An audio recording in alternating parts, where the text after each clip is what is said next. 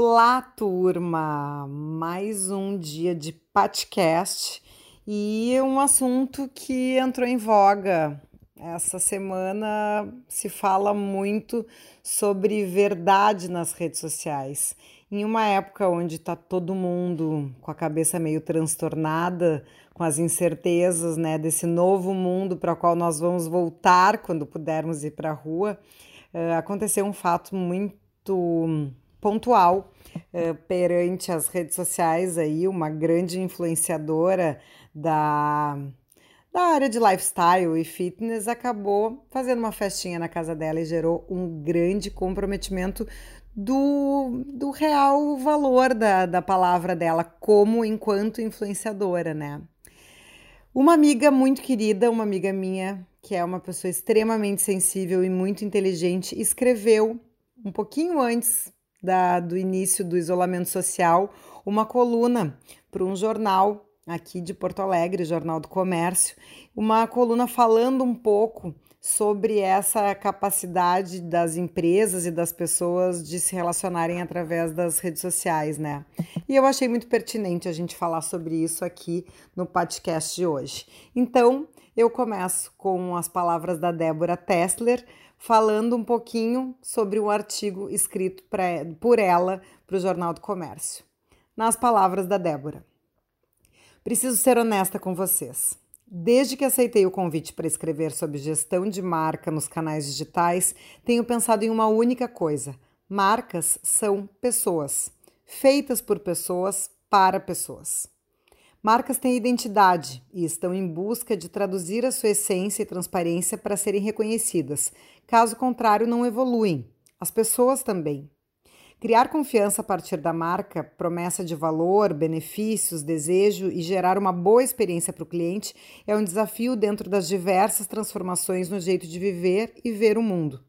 Complementando esse cenário de mudanças, o futurista Tiago Matos abordou recentemente em um tweet sobre o perigo de estudar somente um futuro, pois corremos o risco de ficarmos cegos pela ignorância ou pela doutrinação.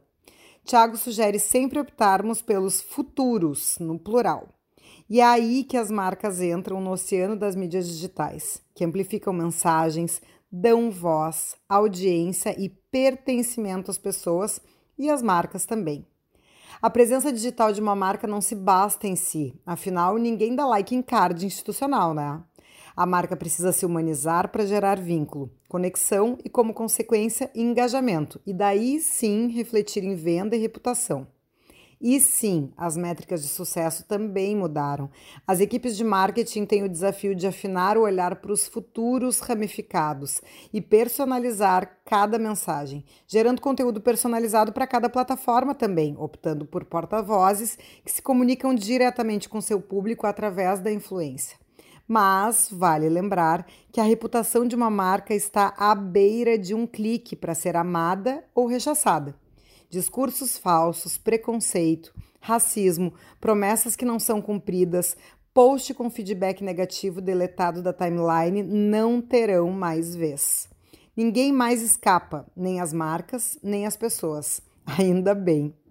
E sabendo que as mídias digitais ficam disponíveis dentro daquela máxima dá um Google, a coerência, a inclusão, a transparência e a verdade são valores que são a bola da vez e cá entre nós vieram para ficar. Mude com verdade. Caso contrário, as marcas, como também as pessoas, estarão fora do jogo. Nas palavras da Débora, a gente entende um pouquinho dessa relação tão difícil entre as pessoas, as marcas, a audiência e todo esse envolvimento que a gente tem hoje através das redes sociais. Parados em casa, a gente viu o mundo através dos olhos de outras pessoas. E quando essas pessoas têm a nossa confiança e daqui a pouco quebram, isso realmente magoa, como se fosse um amigo. Então, hoje a gente precisa parar para analisar que quando uma marca tem relação com alguma pessoa que dá voz a essa marca, essa pessoa precisa ter todo o critério e toda a responsabilidade que aquela marca merece e detém.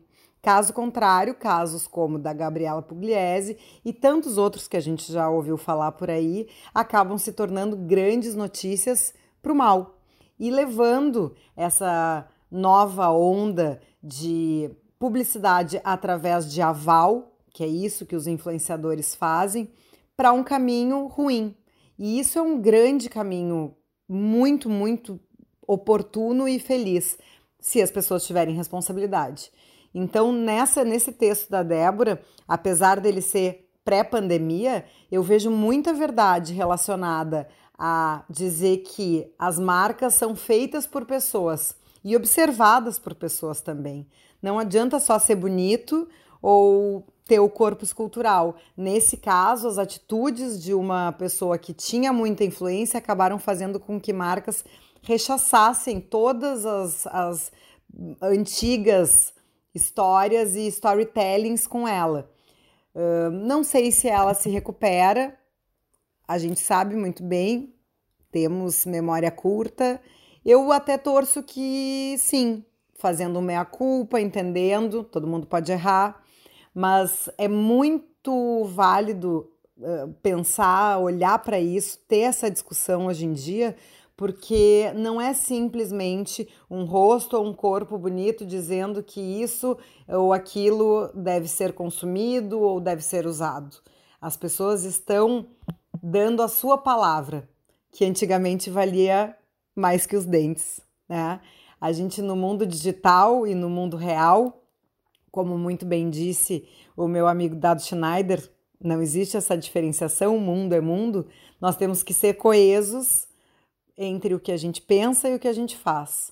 Então, que as marcas possam entender isso na hora das contratações, que os responsáveis, os influenciadores, os que avalizam, muitas vezes entendam também das suas responsabilidades e que nós, audiência, e eu me coloco nesse, nessa posição também, tenhamos o critério de fazer um bom crivo do que, que a gente procura nas redes sociais, que a gente entenda realmente quem nos faz bem, o que, que é válido, porque tem muita informação muito valiosa à nossa disposição em toda rede social, em toda a internet e em todo mundo. Que a gente faça bom uso, aproveite essa era que não volta atrás. Certo? Obrigada, Débora, pelas palavras. Eu encerro esse podcast e sexta-feira tem mais.